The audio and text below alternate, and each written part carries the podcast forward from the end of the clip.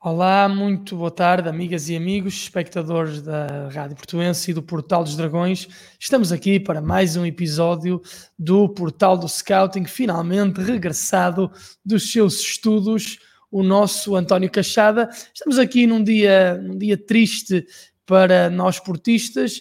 O Sporting foi campeão 19 anos depois, uma grande festa ontem para os lados de Alvalade e não só, um pouquinho por todo uh, o país e é sobre isso que uh, vamos falar especialmente sobre isso que vamos falar aqui hoje neste programa. Temos também outros temas, obviamente o futuro do Futebol Clube do Porto sem Marega e também, um, ehm, e também a antevisão do próximo jogo Rio Ave uh, Futebol Clube do Porto. António Cachada, como estás? É um prazer uh, ter-te aqui novamente. Já tinha saudades de conversar contigo pedia-te, desde logo, primeiras notas sobre este título um, ehm, do Sporting.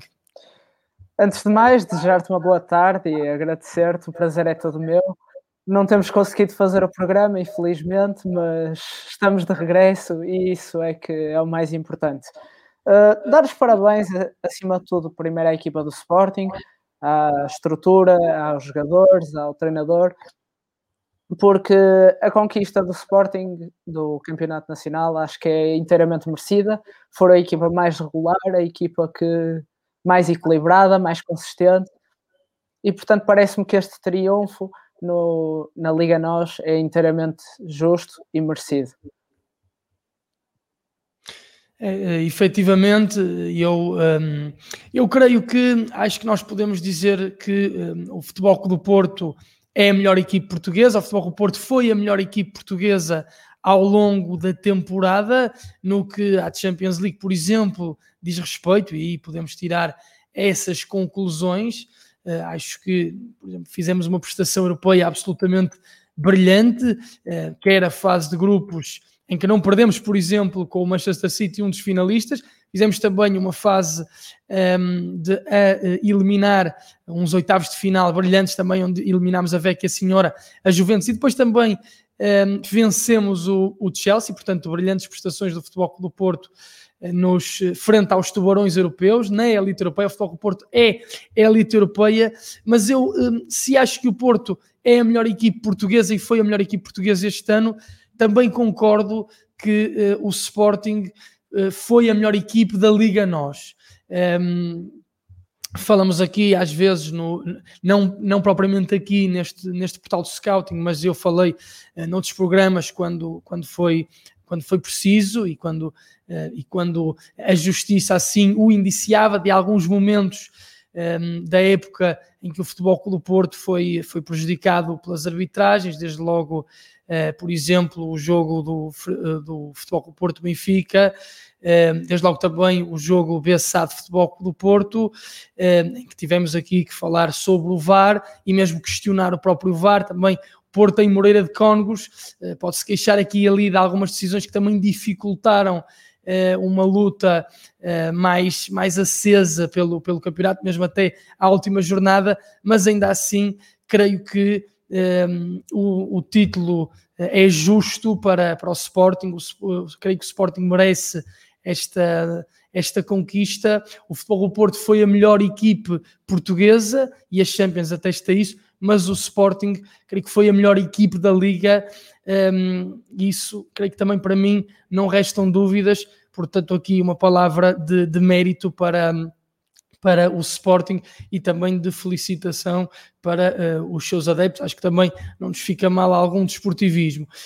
Um, e essa, esse triunfo, uh, António, do, do Sporting, uh, eh, 19 anos depois, também é, é, importante que se, que se diga isso, e era importante também, quem gosta destas coisas históricas, era importante, em meu entender, o, o futebol do Porto um, ehm, ter eh, vencido este campeonato também por uma razão especial. É sempre importante, obviamente, o Porto ser campeão, mas porque se o Porto vence este troféu, passa ao Sporting a batata quente de, eh, de mais tempo sem um clube grande ser campeão seguido, que seriam os tais 20 anos. O Futebol Clube Porto tem os 19 anos, de, de 59 a 78 e o Sporting vinha uh, de 19 anos sem ser campeão. Se o Porto ou outra equipe qualquer vencesse o Sporting, ficaria com 20 anos. Acho que seria uma batata quente importante para nós passarmos ao Sporting. Não foi assim, então o Sporting acabou por igualar o Futebol Clube do Porto. Uh, já não faz, creio que, um bicampeonato há 67 anos Portanto, eh, vamos ver aqui também eh, para o ano, vamos aferir da, da, capacidade do Sporting ou não reconquistar o título, muito difícil, tal a qualidade dos seus adversários do Benfica e sobretudo de futebol do Porto. E estes, estes, hum, estes 19 anos que passaram sem o Sporting ser campeão e dizendo de cabeça, eu creio que o Porto foi, foi campeão 11 vezes e o Benfica 7, portanto aqui a bipolarização e ascendente, é um ascendente algo considerável para uh, o Futebol Clube do Porto, mas uh, falávamos então, uh, António, desse, desse título do Sporting. o Sporting não foi uma equipe muito exuberante, mas foi uma equipe que apresentou uma consistência defensiva assinalável, não é? 15 golos sofridos em 32 jogos. o que é que tens a, a dizer também sobre, sobre tudo isso? Sim, eu acho que uma das peças-chave desta equipa do Sporting é exatamente a consistência no momento defensivo que conseguiram apresentar ao longo da temporada. Foram sempre uma equipa muito sólida, uma equipa que conseguiu sofrer muitos golos, que teve como figuras talvez principais em termos defensivos Coates, que se assumiu como um central de grande preponderância, mas também Adam, um guarda-redes muito seguro, muito experiente e com muita qualidade. E essa consistência defensiva permitiu ao Sporting estar sempre mais próximo de ganhar o jogo, ou de, ou melhor, ou de não perder, não é? Ou seja, não sofrendo golos, o mínimo que poderia acontecer era empatarem. E outro aspecto que eu acho muito importante na equipa do Sporting é a crença que eles tiveram em vários momentos do campeonato, ou seja, houve muitos jogos em que até o resultado estava empatado ou que estavam a perder em determinados momentos. Lembro, por exemplo, com o Gil Vicente fora, em que a equipa conseguiu dar a volta a esses momentos e conquistar os três pontos. E eu acho que isso é um aspecto que o Sporting também teve e que foi muito importante. Em termos ofensivos, o Sporting até no início da época teve prestações bastante interessantes. Se calhar durante o meio da época houve alguma menor exuberância, também uma tentativa de ser mais clínico, mais cirúrgico e, e perder alguma dessa exuberância, mas também penso que tem a ver com a forma como o Ruben Amorim uh, e a sua equipa técnica quiseram levar a época, quiseram levar o campeonato e pela percepção de, de importância que cada momento tinha na temporada do Sporting. E portanto acho que, acima de tudo, a equipa de, de Alvalade tem a vantagem e por isso também é campeã de ter um conjunto muito sólido, não tem um plantel se calhar muito vasto, tem um plantel muito sólido, com algumas alternativas, e Ruben Amorim conseguiu ter um sistema fixo, neste, neste caso, na maioria dos jogos, o 3-4-3, e alterava as características desse sistema, alterando os jogadores, e acho que essa foi uma das forças deste Sporting, porque permitiu à equipa ter também uma crença no seu processo, uma confiança, uma capacidade de interpretar o jogo diferente do que se calhar os rivais tiveram, que podem ter tido mais dificuldades em determinadas situações, e como se costuma dizer, na maioria das vezes quem chega à frente no final do campeonato tem mérito e, portanto, acho que esse é um ponto importante, é nós darmos os parabéns ao Sporting por ter conquistado o título passado, neste caso 19 anos. Não tinha consciência desse dado histórico, mas acho que fizeste muito bem acrescentá-lo porque é uma curiosidade engraçada para as pessoas que nos veem uh, e que gostam de analisar essa perspectiva mais histórica que tem, obviamente, a sua importância.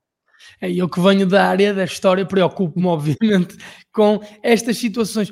Tu falavas dessa orquestração do Sporting em, em 3-4-3, eu diria mesmo uh, um quinteto, eu colocaria mesmo um 5 uh, no, no setor defensivo, uh, se bem que sabemos, obviamente, os laterais sobem muito e acho que uma das forças do Sporting esta temporada esteve também na subida dos laterais, de, quer de Pedro Porro e também de Nuno Mendes, dois laterais muito completos, a defender, aguentam bem a posição, mas depois sabem galgar, sabem chegar à frente aos últimos 30 metros.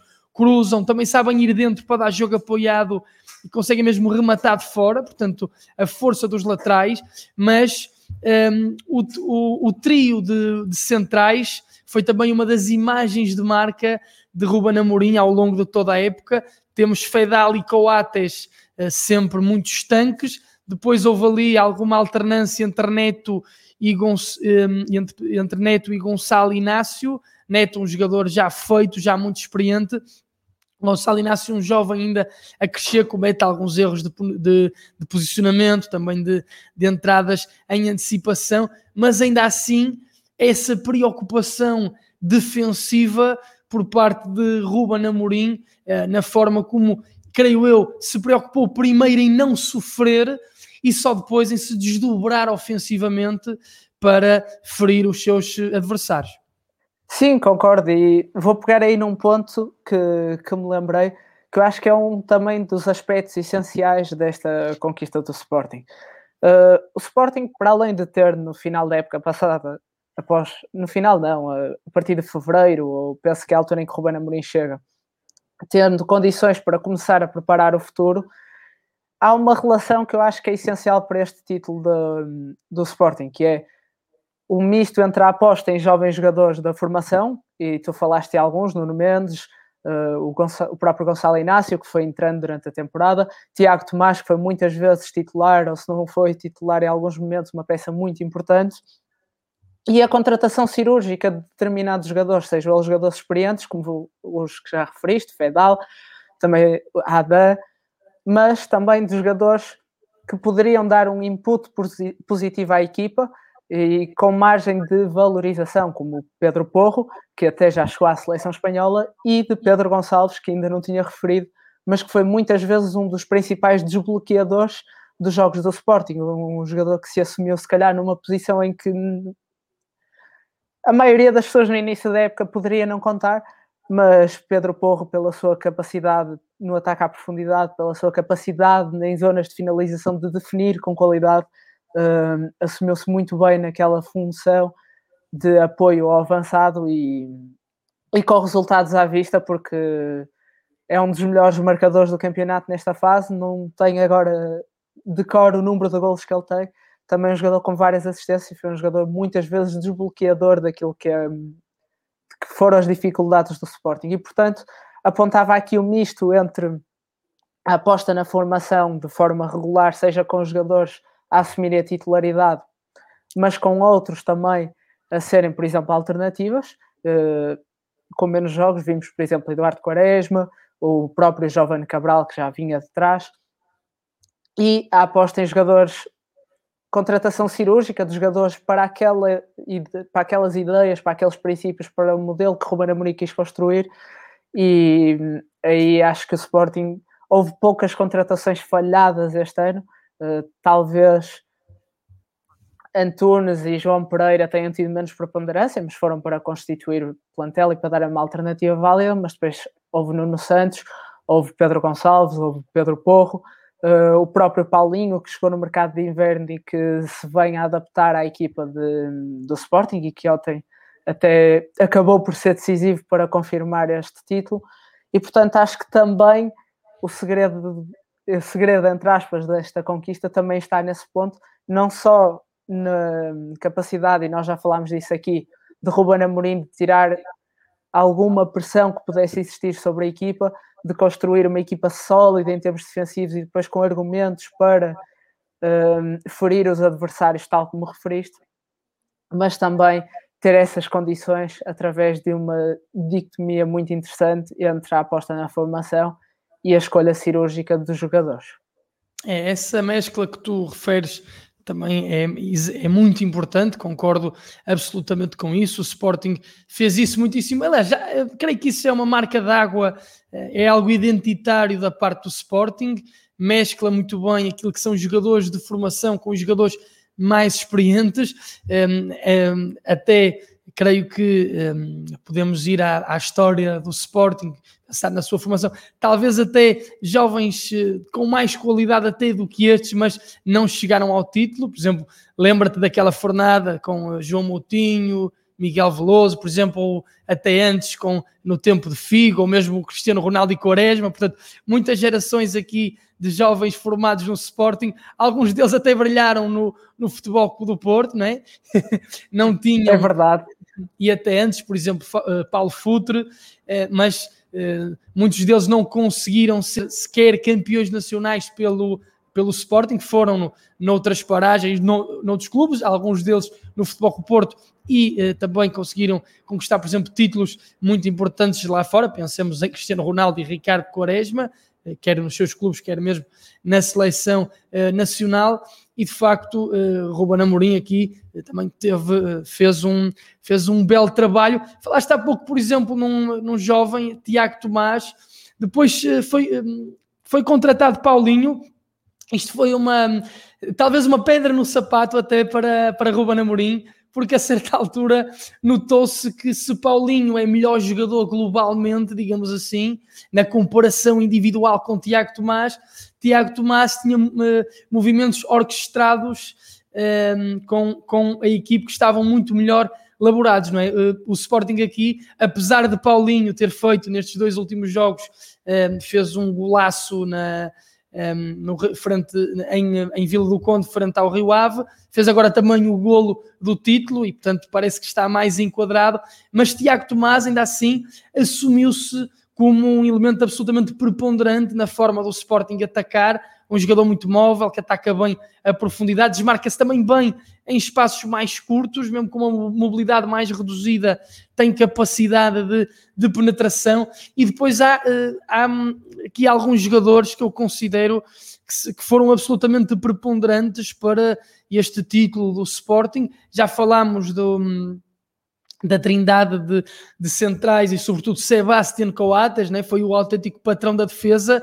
Ele parece que se no ano passado era o senhor autogolos e este ano com uma defesa mais baixa ali a, a, a, a, proteger efetivamente bem as costas, a não dar a profundidade, eh, foi eh, um jogador que cortou tudo e assumiu-se também como um elemento muito importante no final dos jogos, atuou mesmo como ponta de lança quando o Sporting em desespero procurava mais cruzamentos para a área para finalizar. E Sebastián Coates tem, por exemplo, cinco golos que é um número muito interessante para, para um central. Os melhores marcadores da equipe, falavas há pouco, são Sebastián Coates, Jovan Cabral, que foi, por exemplo, um jogador que fez miséria eh, frente ao Futebol Clube Porto na final da Taça da Liga com dois golos e também eh, na Liga conseguiu desbloquear alguns jogos. É um jogador interessante, um jogador repentista, muitas vezes desligado daquilo que é uma harmonia eh, coletiva, mas quando tem bola cria perigo e remata muitíssimo bem.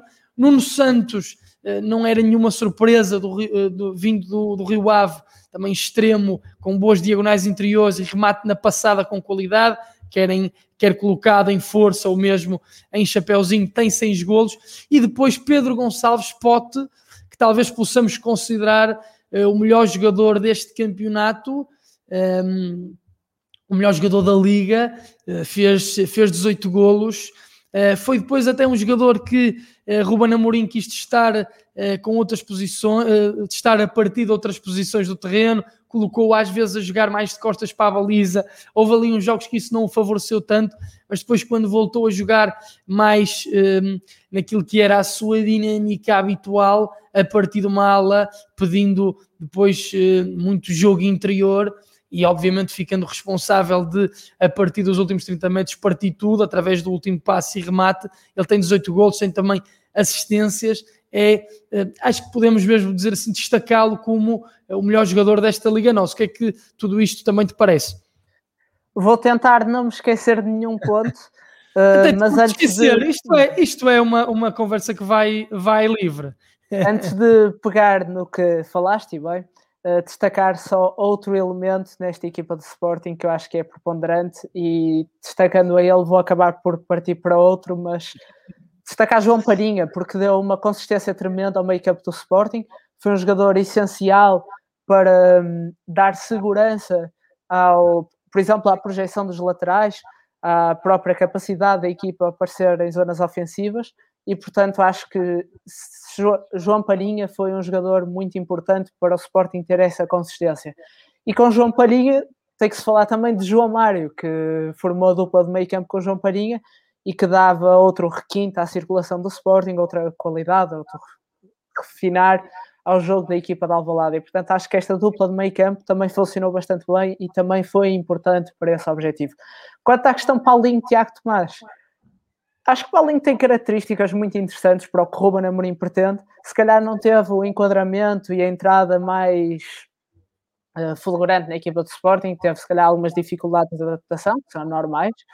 Uh, ele que também não vinha no Sporting de Braga de uma época muito goleador este ano, não estava a fazer muitos gols, estava a fazer uma temporada interessante, até foi à seleção, mas não estava se calhar com a sua veia goleador no máximo.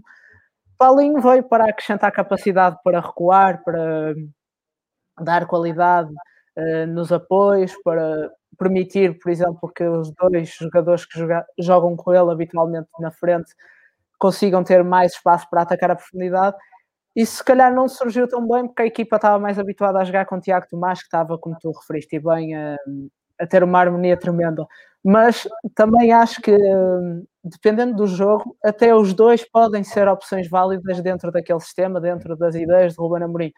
E, portanto, eu acho que a força de, desta equipa de Sporting está mesmo aí, em ter jogadores de características diferentes que permitem ao treinador, dentro daquilo que é o sistema que ele acha que é o mais viável, sem o alterar, ter características diferentes com diferentes jogadores. Já vimos, por exemplo, na ala direita, quando não havia Porro, jogar eh, até Mateus Nunes, jogar depois João Pereira. Uh, na frente de ataque, várias alterações naquilo que eram as peças. Já vimos também Nuno Santos a jogar como na posição de Nuno Mendes, até Nuno Mendes a jogar como terceiro central. E, portanto, acho que força uma das forças também desta equipa do Sporting foi essa capacidade, essa polivalência, essa inteligência tática, se, se puder assim chamar, dos jogadores do, do Sporting que entenderam perfeitamente aquilo que eram as ideias que o treinador queria, as ideias que o treinador Ruben Amorim queria implementar. E acho que essa harmonia foi fulcral, fundamental. Só pegar no ponto de Sebastián Coates, porque acho que se não foi a figura deste Sporting, porque há Pedro Gonçalves, eh, acho que é discutível se Pedro Gonçalves tem a importância dos golos, de ser o desbloqueador, mas não sei se será necessariamente o jogador da liga, pode ser, acho que é uma das escolhas válidas, mas acho que Coates, pela segurança, pela liderança, pela capacidade que teve, em, quer em termos defensivos, de segurar a equipa de Sporting, mas também em termos ofensivos, e tu referiste muito bem isso, de desbloquear jogos, acho que se tiver que escolher uma figura do campeonato a este dia, diria talvez Sebastián Coates, apesar de aceitar Pedro Gonçalves. Mas acho que Coates tem, e tu referiste a importância da equipa muitas vezes jogar mais descida e ter menos profundidade para proteger, e isso é uma coisa muito importante também porque Coates não é um central propriamente rápido, mas acho que há outro aspecto que é fulcral para Sebastián Coates ter crescido de rendimento. É o, posiciona o seu posicionamento na própria defesa, ou seja, deixou de ter uma defesa a 4 que o expunha mais, se calhar, em determinadas fragilidades que ele tem, e passou jogar como o, o central pelo meio, numa defesa a 3-5, como se preferir. E acho que essa, esse posicionamento, não só em termos defensivos, com dois centrais ao seu lado, Cubo em termos ofensivos até pela, pelo posicionamento que lhe dava na construção, fizeram atingir o patamar superlativo. É, e uh, falamos aqui já globalmente da equipe do Sporting e de facto falhaste, falaste em João Palhinha, deixa-me só também dar essa nota. João, João Palhinha é um médio equilibrador, um médio que nunca deixou a equipe partir-se, mas também está hábil naquilo que é o passe vertical, joga pela certa, mas ainda assim faz a equipa avançar. E um jogador que mudou um pouquinho as suas dinâmicas relativamente à primeira passagem do Sporting, que era um jogador que jogava aberto a partir da posição de extremo e ligava aquilo que era ala-centro, quer em termos de estancar, quer em termos de desequilibrar, que era João Mário, e aqui foi um médio interior, muitas vezes partia de posições recuadas para dar ofensividade à equipe, mas era sobretudo um médio de contenção, mas também com capacidade de organização e critério no passe, portanto, um, quase aqui um, um capitão, digamos assim, um, João Mário ontem também esteve muitíssimo bem. É ele que abre crateras para, para Nuno Santos cruzar para a finalização de Paulinho, mas creio que essa readaptação posicional de João Mário e, e, que Ruben Amorim deu a João Mário relativamente à primeira passagem no Sporting também foi absolutamente essencial para aquilo que depois viria a ser a consistência dos Leões para essa chegada ao título.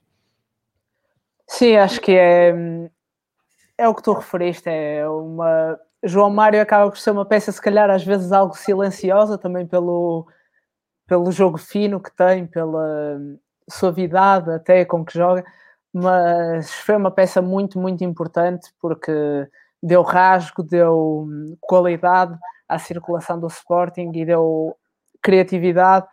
E essa adaptação posicional também é, é muito importante, mesmo porque ele tinha características muito diferentes naquilo que foi o Sporting de Jorge Jesus, onde se calhar foi a fase da carreira mais exuberante dele, mas nesta fase acaba por ser uma das peças também chaves, apesar de silenciosas, numa equipa que conquista o campeonato e, portanto, essa readaptação de João Mário foi muito importante. Deixar também só a nota, uh, outros jogadores que se calhar sendo menos utilizados acabaram também por ser peças importantes. Mateus Nunes, que acaba por ser o desequilibrador nos clássicos, o jogador que aparece nos jogos grandes, principalmente e que finaliza, referiste muito bem Giovanni Cabral, que teve uma época se calhar mais irregular, mas também foi um desbloqueador muitas vezes das partidas do Sporting. E, por exemplo, um elemento como Daniel Bragança, que até nesta fase final da época teve alguma utilização maior e que permitiu a Ruben Amorim dar outras características à equipa numa fase em que o Sporting vinha em decréscimo em termos de resultados. E portanto acho, e também Luís Neto, tu também referiste, foi um central que foi jogando, que foi importante, que deu consistência e que acabou por ser substituído por Gonçalo Inácio, porque é um jovem de tremenda qualidade, tem as suas falhas, mas é um jogador que principalmente em termos de construção e de capacidade para a equipe progredir com bola, ofereceu coisas que Neto não oferecia e portanto essa alteração, que é curiosa porque vimos Gonçalo Inácio a jogar à direita, sendo esquerdino, um, foi também muito importante naquilo que foi o desenvolvimento da época do Sporting, mas também é uma adaptação que é muito sintomática daquilo que é hum, a forma de Ruben Amorim trabalhar, que hum, os jogadores jogam numa determinada posição dentro daquele sistema o posicionamento nessa zona faz com que o sistema tenha características diferentes, com que a ideia da equipa se execute, mas com características diferentes. E acho que, e já referi isso, é foi um ponto mesmo muito importante na, na caminhada no campeonato do Sporting. É outro, outro tema também que vamos, vamos falar hoje é um, do um, e fica aqui então a nossa, a nossa, a nossa análise uh, ao Sporting, que uh, no nosso entender uh, mereceu então este título nacional foi a equipe mais regular e consistente na Liga Portuguesa, 19 anos depois, então voltou a festejar. Um, mas outro tema que queríamos também falar aqui, obviamente, é de Moussa Marega e da preparação do futuro do Futebol do Porto sem Moussa Marega. O avançado assinou pelo Al Hilal, vai uh, ter um contrato milionário, 5 milhões de euros limpos por ano, são 3 anos, eh, falta ainda o prémio de assinatura. Foi um jogador, eu referi aqui várias vezes, eh, nos primeiros três anos de futebol do Porto, para mim foi o jogador mais preponderante no modelo de jogo do, do futebol do Porto. Um, neste ano decaiu um pouquinho um, essa sua preponderância, não sendo tão preponderante ao nível da orquestração ofensiva, da busca da profundidade do ataque rápido. O Porto era assim que jogava nas primeiras três épocas, na busca incessante de Marega. Às vezes o jogo nem pedia isso, mas havia sempre essa tentação de colocar a bola no Maliano para essas corridas. Marega era também, em meu entender, o jogador mais preponderante para o modelo uh, se consumar do ponto de vista da organização defensiva e dessa mesma pressão alta. As primeiras três épocas, o Futebol com o Porto era absolutamente um, ehm, exuberante na forma como asfixiava os adversários uh, nos, nos seus primeiros 30 metros, na sua saída de bola. uh, Marega era baluarte, o seu encurtamento era, um, era sinal para os seus colegas e para os restantes setores se comportarem dessa mesma forma, para asfixiarem os adversários. Eu creio que esta época o Futebol Clube Porto atacou um, de forma um pouquinho diferente, de forma mais elaborada uh, através do, do, seu futebol associativo. Os seus avançados esperavam mais o timing das desmarcações, havia mais chegada à frente dos médios uma forma um pouquinho diferente então de, de, concluir as jogadas e também do ponto de vista da pressão alta, não que o Porto não fosse absolutamente pressionante eh, em muitos jogos que era e era agressivo, mas creio que também houve algumas partidas em que os jogadores não se preocupavam logo em adiantar-se para roubar, mas sim em baixar para organizar.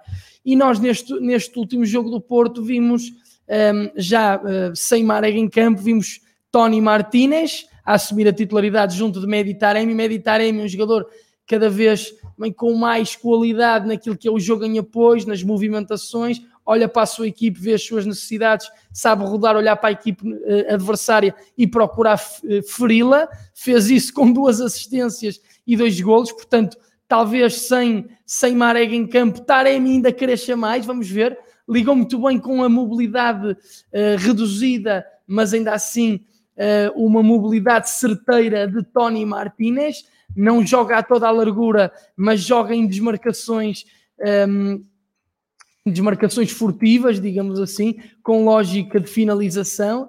Também fez uh, um golo. E vimos, creio eu, também que Luís Dias do ponto de vista defensivo, se ele era um jogador que apresentava algumas lacunas, conseguiu segurar muito bem aquele, aquele corredor esquerdo, conseguiu depois, ob, obviamente, desdobrar-se bem do ponto de vista ofensivo, mas fica aqui talvez um cheirinho, uma previsão daquilo que pode ser o futuro sem Marega e tu, uh, António Cachada, que és também aqui o senhor, o senhor do scouting, o jovem senhor aqui uh, do scouting, será que o Futebol do Porto tem alternativa já dentro do seu plantel, pensando também em Eva Nilsson, ou uh, se sugeres também algum ataque ao mercado e temos a nossa equipe sombra, né? Uh, e hoje não vamos sugerir um avançado, por acaso. Uh, falha minha que poderia ter trazido um avançado. Falha tua! Mas vou ver se para a próxima, se, se não me esqueço, e se traga um avançado. Mas antes de partir para a questão Marega, e fizeste uma boa contextualização e eu vou pegar nisso para abordar esse tema. Queria só deixar a nota, e tu falaste, acho que Meditar Amy fez uma exibição verdadeiramente superlativa frente ao Forense foi um jogo verdadeiramente incrível de Meditaremi, não pelos golos, não pelas assistências, que são muito importantes e, e mostram muito daquilo que é Meditaremi, mas pela forma como interpretou o espaço, pela capacidade, pela inteligência que teve, por exemplo, para jogar em apoio, para baixar, para entrar naquele espaço entre linhas, para desequilibrar através do passe, e viu-se isso nos lances dos golos entre linhas, também com a capacidade que teve para aparecer em largura e, portanto, apresentou uma boa mobilidade também. Eu acho que esta exibição de Meditar Amy, quer em termos ofensivos, que foi o que eu referi mais, mas também em termos defensivos, foi quase imaculada. Foi, hum, acredito, não me estou a recordar de uma exibição melhor de Meditar Amy ao serviço do Futebol Clube do Porto. E é muito hum, característica daquilo que nós fomos falando ao longo da época, daquilo que é a qualidade do avançado iraniano e da importância que ele pode ter na equipa do Porto. Pegando em Tony Martinez, acho que a parceria foi, foi muito boa e isso se calhar vai ser uma das respostas para a questão Marega. Mas nós já tínhamos referido aqui também, durante a época, que Tony Martinez e Meditaremi, pelas suas características, poderiam ter um entendimento muito bom e nesta partida frente ao Forense, mas também, uh, por exemplo, frente ao Famalicão, que jogaram juntos, acho que o entendimento foi bom e que a dupla pode ter características para ter sucesso. Pegando em, agora em Marega, tu referiste bem, Marega foi o, talvez a peça-chave uh, nos primeiros anos de Sérgio Conceição ao serviço do Futebol Clube do Porto para consumar o modelo de, de, jogo que pretendia, quer em termos ofensivos, pela, pela grande procura da profundidade ou do espaço nas costas da defesa, mas também pela capacidade que dava a equipa no pressing defensivo, e acho que isso é quase indiscutível, a preponderância do Moussa Marega nessas temporadas. Nesta época vinha a perder algum protagonismo, se calhar foi um elemento que mais importante para abrir alguns espaços para meditar e finalizar. Uh, um jogador que, se calhar, em termos defensivos também teve a sua importância, mas foi perdendo espaço. E, portanto, eu acho que a saída de Marega surge de forma natural, vai enfrentar um desafio novo, onde as condições financeiras são muito vantajosas e, portanto, acho que era uma saída natural e expectável, porque a importância do avançado maliano vinha a diminuir, apesar da sua titularidade se manter. Para responder à tua questão, acho que há três, uh, três hipóteses, e vou expô-las muito rapidamente, que é haver a sucessão natural no plantel, com Tony Martinez apareceu-me o principal candidato, mas também Evan Nilsson.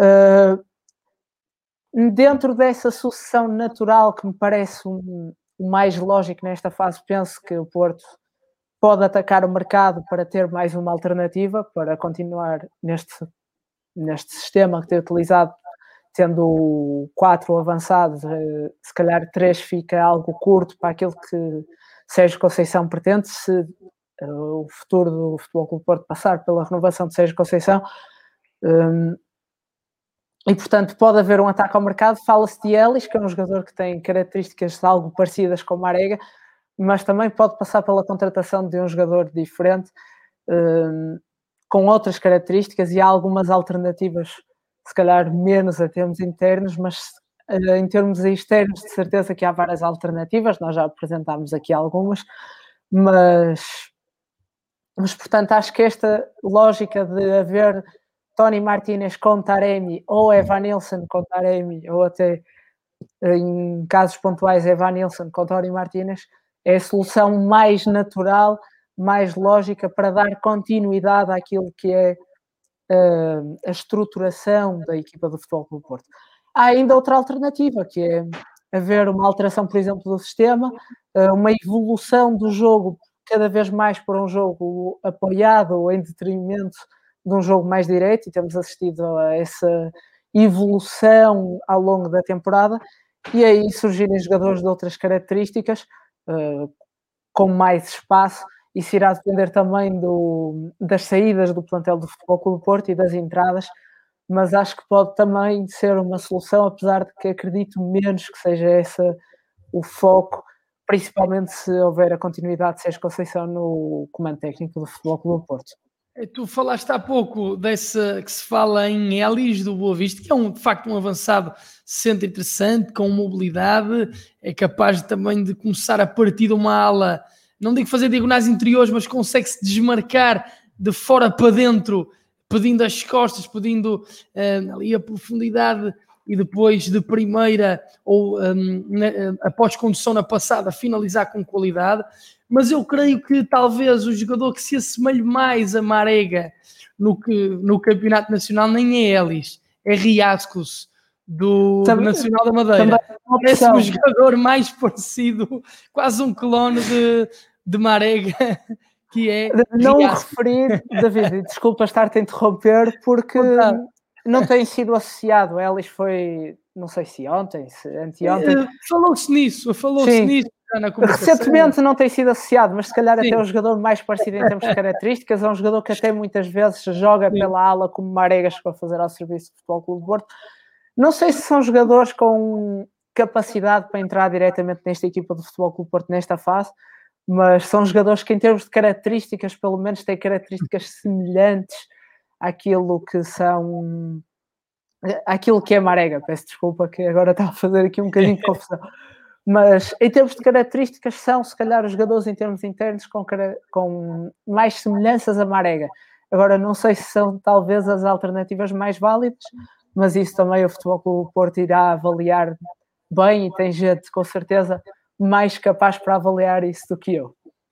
É, e eh, passando também já a outro tema que queremos falar hoje, um, um olhar, uma antevisão àquilo que vai ser o jogo entre Futebol Clube Porto e Rio Ave. Portanto, já não podemos chegar ao título, mas temos a obrigação de cavar a sepultura do Benfica, digamos assim, no terceiro lugar e o Futebol Clube Porto então assegurar o segundo lugar, muitíssimo importante para dar acesso à Champions League. Um, o que é que tens a dizer sobre este Rio Ave? Talvez esta equipe tem nada por Miguel Cardoso, um, que assumiu um, a meio da época, uh, por que uh, assumiu a equipa, aliás, no, no, decorrer da temporada, que era um treinador até muito dogmático uh, na forma como queria sair a jogar, às vezes até suicidário, como uh, queria até, através, através da sua primeira fase de construção, trabalhar a posse, muitas vezes não tinha centrais para isso e um, se expunha completamente ao erro e concedia muitos golos dessa forma às equipes adversárias. Um, e esses autogolos táticos, digamos assim, que, que Miguel Cardoso uh, originava e que esse dogmatismo uh, proporcionava, mas agora neste Rio Ave está muitas vezes uma equipe que busca mais o contra-ataque, busca mais uma verticalidade longa através do passe e depois explorar um, a velocidade dos seus avançados. Sim, até porque os avançados têm características para isso. Se falarmos em Gel Sandala, Carlos Mané o próprio Rafael Camacho, que são, é talvez o trio da frente preferencial de Miguel Cardoso nesta fase, têm todas características para aproveitar esse espaço. Um, só para e para fazer uma síntese muito rápida, o Rio Ave é uma equipa que vive um momento bastante complicado, não ganha 10 jogos consecutivos, uh, e está numa situação periclitante, está na luta pela, pela manutenção. É uma equipa que tem tido alguns problemas em termos defensivos, uma equipa que se parte com alguma facilidade, uma equipa que um, tem tido muitas dificuldades mesmo, e hum, é uma equipa que precisa de pontos, e portanto eu acho que vai ser, não sei se será uma equipa mais à, ao ataque porque precisa de pontos, ou se será uh, uma equipa que procure mais defender e buscar essa tal transição, é o contra-ataque ou o ataque rápido. Uh, tendo, a minha aposta talvez iria mais para aí, o Rio, um Rio Ave a tentar proteger a sua baliza e a tentar procurar esse contra-ataque ou ataque rápido através da velocidade dos homens da frente, mas é uma equipa que precisa mesmo desses pontos e, portanto, acredito que vai causar grandes dificuldades ao Futebol Clube do Porto.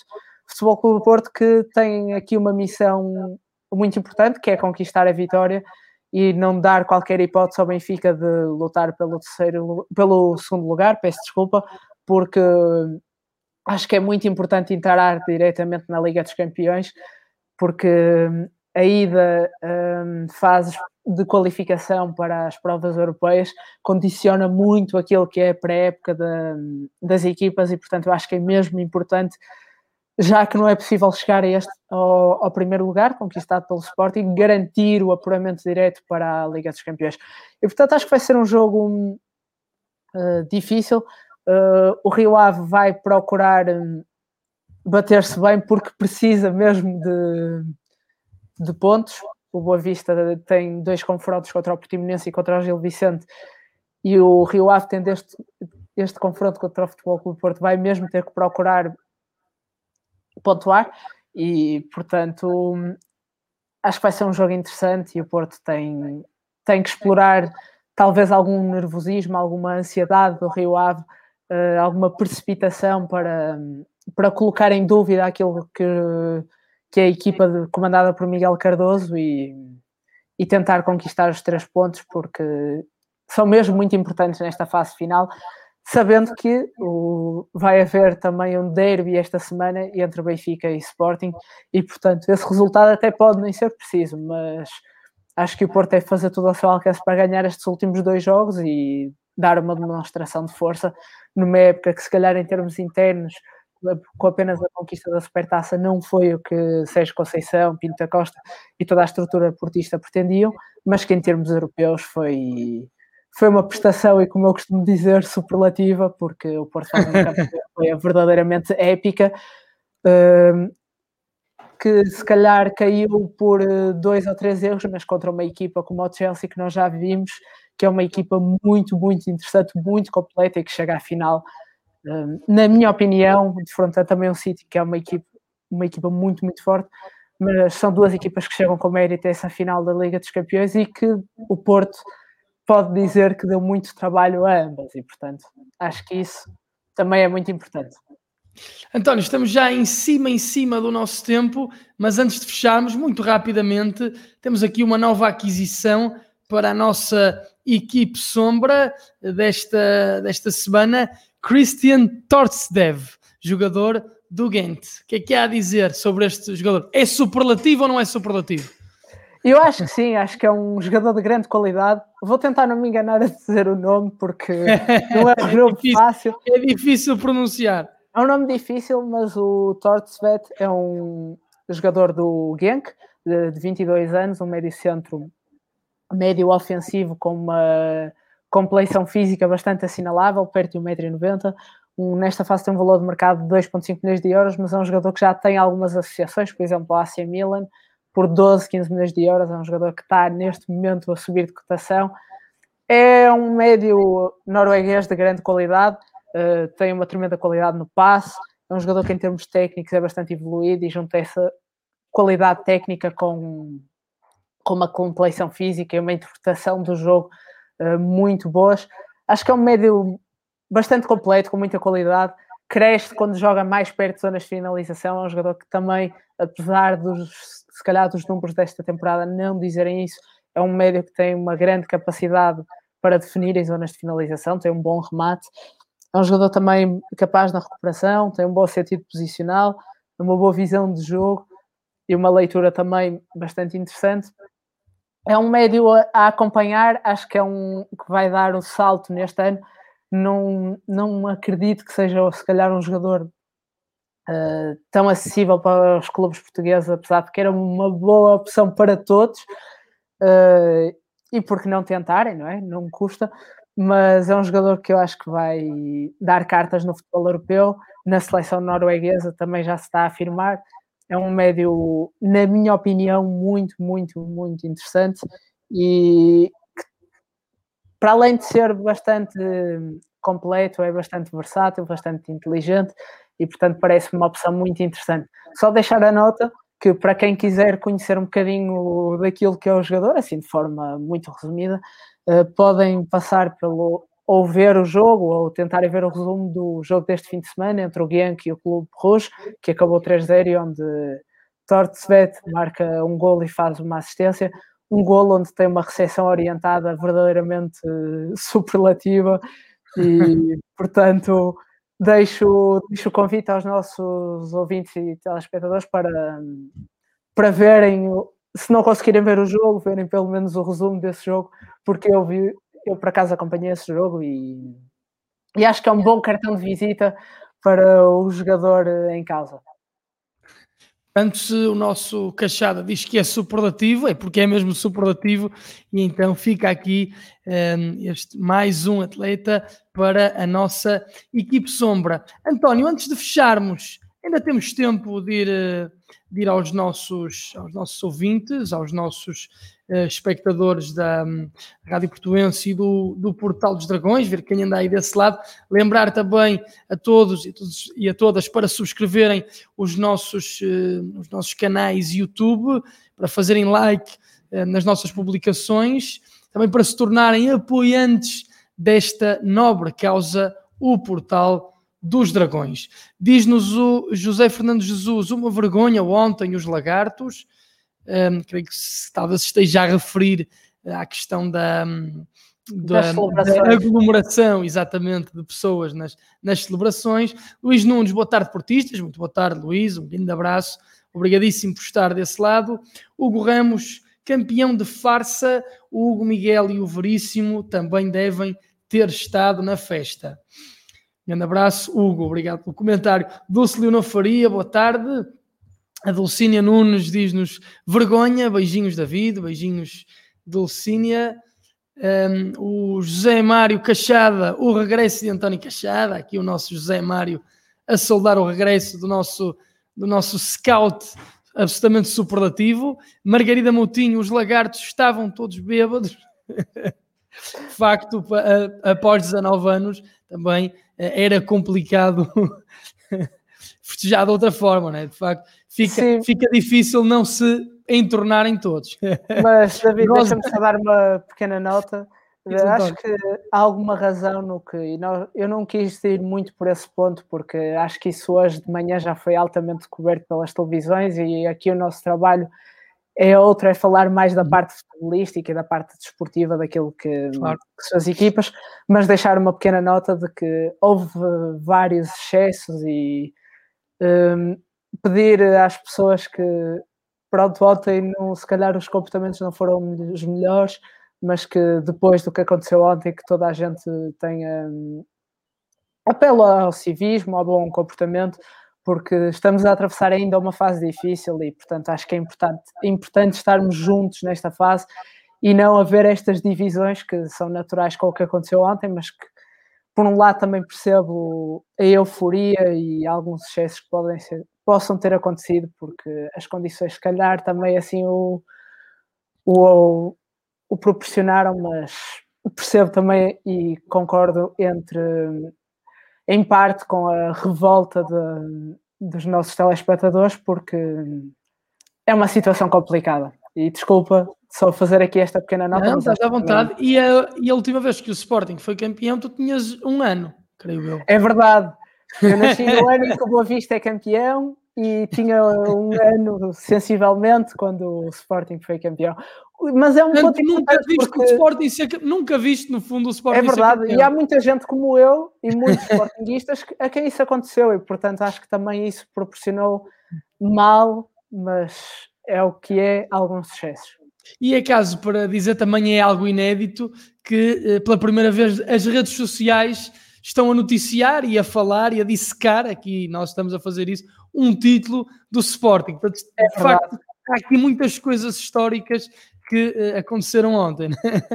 Agostinho Canário, parabéns aos Sportinguistas, em especial aos meus amigos, é merecido. Um grande abraço, Agostinho, obrigado pela sua participação e uh, esperemos também contar consigo em mais ocasiões. José Fernando Jesus, Força Porto, abraços. José Jesus de Londres, Inglaterra, um grande abraço aí então para Londres, Inglaterra. Aqui novamente José Mário Cachada, mandar-nos abraços para ambos. Novamente um grande abraço ao nosso José Mário. Alexandre um Alves, do Sporting, pode ter sido consistente, mas o Porto foi a equipa mais prejudicada pela arbitragem. É, também já referi, já referi isso aqui também no início da minha intervenção. Hugo Ramos, eu não dou os parabéns ao Sporting porque não existe uma classificação verdadeira. Porque quando o Porto ganha, também não dão os parabéns. Ana Cardoso já se pode ir ao estádio. Um, ehm, aqui o último jogo, uma palhaçada. O que se passou ontem em Lisboa foi uma vergonha. O Ramos podem crer que se fosse o Porto a ser campeão, não iriam permitir ajuntamentos fora do estádio e nem autocarro. Este país é só Lisboa, é aqui é, os, nossos, os nossos adeptos aqui, portistas, a sentirem-se até, eu creio, algo discriminados, tendo em conta o que se passou é, o ano passado também as condições eram um bocadinho diferentes, mas ainda assim talvez algo excessiva, na opinião de muitos, o que se passou ontem e a, e a, forma como foi organizada a festa do ponto de vista logístico e do ponto de vista também sanitário. Rosa Soares, vocês acham que o jogo foi limpo, foi vergonhoso? O Sporting foi favorecido ao máximo. Aí eu já, um, eu já falei aqui, não, não, não sei se vale a pena alongar-me novamente, mas já referi, eh, já falei também muito ao longo desta época de arbitragens, de VAR, quando o Futebol do Porto foi, foi, eh, foi prejudicado, creio que o foi algumas vezes, isso dificultou o percurso do, do Futebol do Porto e dificultou até, o impossibilitou, talvez o Porto discutir isto até, até mesmo à última jornada, ao último segundo, mas creio que ainda assim reconheço mérito nesta conquista do, uh, do Sporting e o António Cachada também. Se quiserem, estão também à vontade para me lixarem se me virem na rua. Mas a ti não. A ti não. Diz a Ana Cardoso, o Porto, o meu grande amor, é, é o nosso grande amor, o Futebol Clube do Porto. Um, José Carlos Vasconcelos Oliveira, este senhor Vieira, ao longo dos seus corruptos mandatos, roubou a fartazana e depois foi chorar na TVI, eh, no programa da Cristina, a dizer: Eu sou a Madre Teresa, só perdi empréstimos à banca com a garantia bancária. O povo paga, pá, como sempre pagou e vai continuar a pagar. Isto aqui é, está, está, a falar de Luís Filipe Vera e da comissão de inquérito. De facto, uh, também não. É, é quase impossível, António, fugirmos também. Fugir ao tema, mas acho que é uma coisa que, pronto, correu de uma forma se calhar tão. Eu não vi, não, não, não assisti, mas acho que foi uma coisa se calhar tão lamentável que não, não vale a pena comentar. uh, Diz-nos também o António Souza, este campeonato se não fosse a doença crónica anti-Porto que existe neste país, uh, creio que o António então uh, acha que iria para, para o nosso lado, iria para o lado do Futebol Clube Porto. Lucinda Pereira, fomos campeões em tempo de pandemia, não foi esta vergonha. Aqui de facto, a nossa bancada virtual indignadíssima com um, aquilo que se passou ontem. António, uh, estamos já em cima do, do, nosso tempo, estamos já no tempo de, de compensação.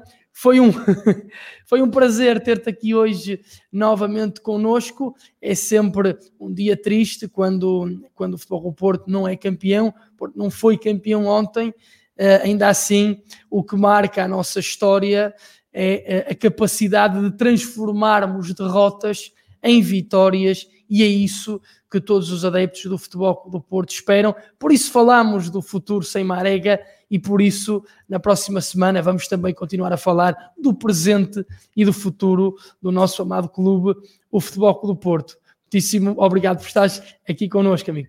Obrigado eu, deixar para ti um abraço também para o Luigi, para o Eduardo e para o Nenê e esperamos que ou eu ou o Nenê para a semana um de nós esteja cá para garantir o, o programa e deixar a todos os nossos ouvintes e telespectadores um forte abraço e continuação de uma boa semana. Exatamente, lembraste muitíssimo bem. Um grande abraço ao Nenê e uma recuperação rápida. Grande abraço para ti novamente, António. Uh, amigas e amigos, deixem-se estar na nossa companhia do Portal dos Dragões e Rádio Portuense para os nossos diversos conteúdos. Beijinhos e abraços, muito obrigado e até à próxima.